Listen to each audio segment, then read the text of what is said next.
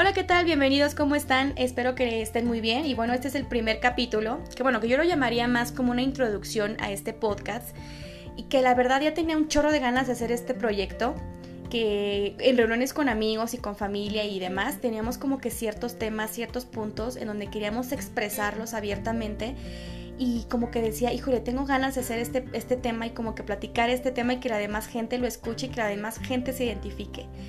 Y bueno, ¿qué es a corazón abierto? Bueno, va a ser un programa, va a ser un espacio dedicado para ti, dedicado para esos temas que normalmente no profundizamos, por el miedo a ser criticados, a ser juzgados, por el miedo al que dirán, por el miedo a qué va a decir mi papá, qué va a decir mi mamá, el hermano, la tía y demás.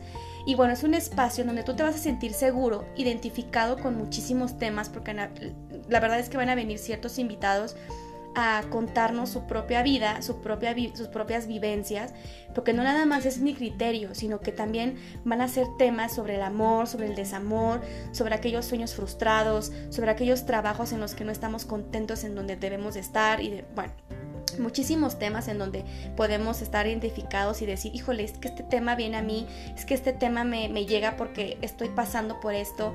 Entonces de eso se trata Corazón Abierto, que abramos esos corazones y que podamos expresar este tipo de temas y escuchar y relajarnos.